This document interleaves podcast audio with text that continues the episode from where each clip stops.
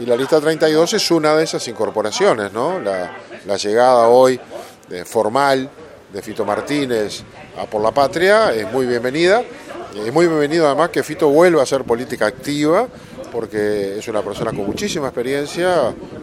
ocupó cargos y responsabilidades importantes, conoce muy bien el departamento, tiene arraigo, tiene gente que lo sigue, y eso tiene que tener una expresión política, primero, y luego electoral y es para nosotros un honor que, lo, que haya decidido hacerlo dentro de Por la Patria, dentro de nuestro movimiento, y estamos en ese proceso de encuentro y crecimiento juntos.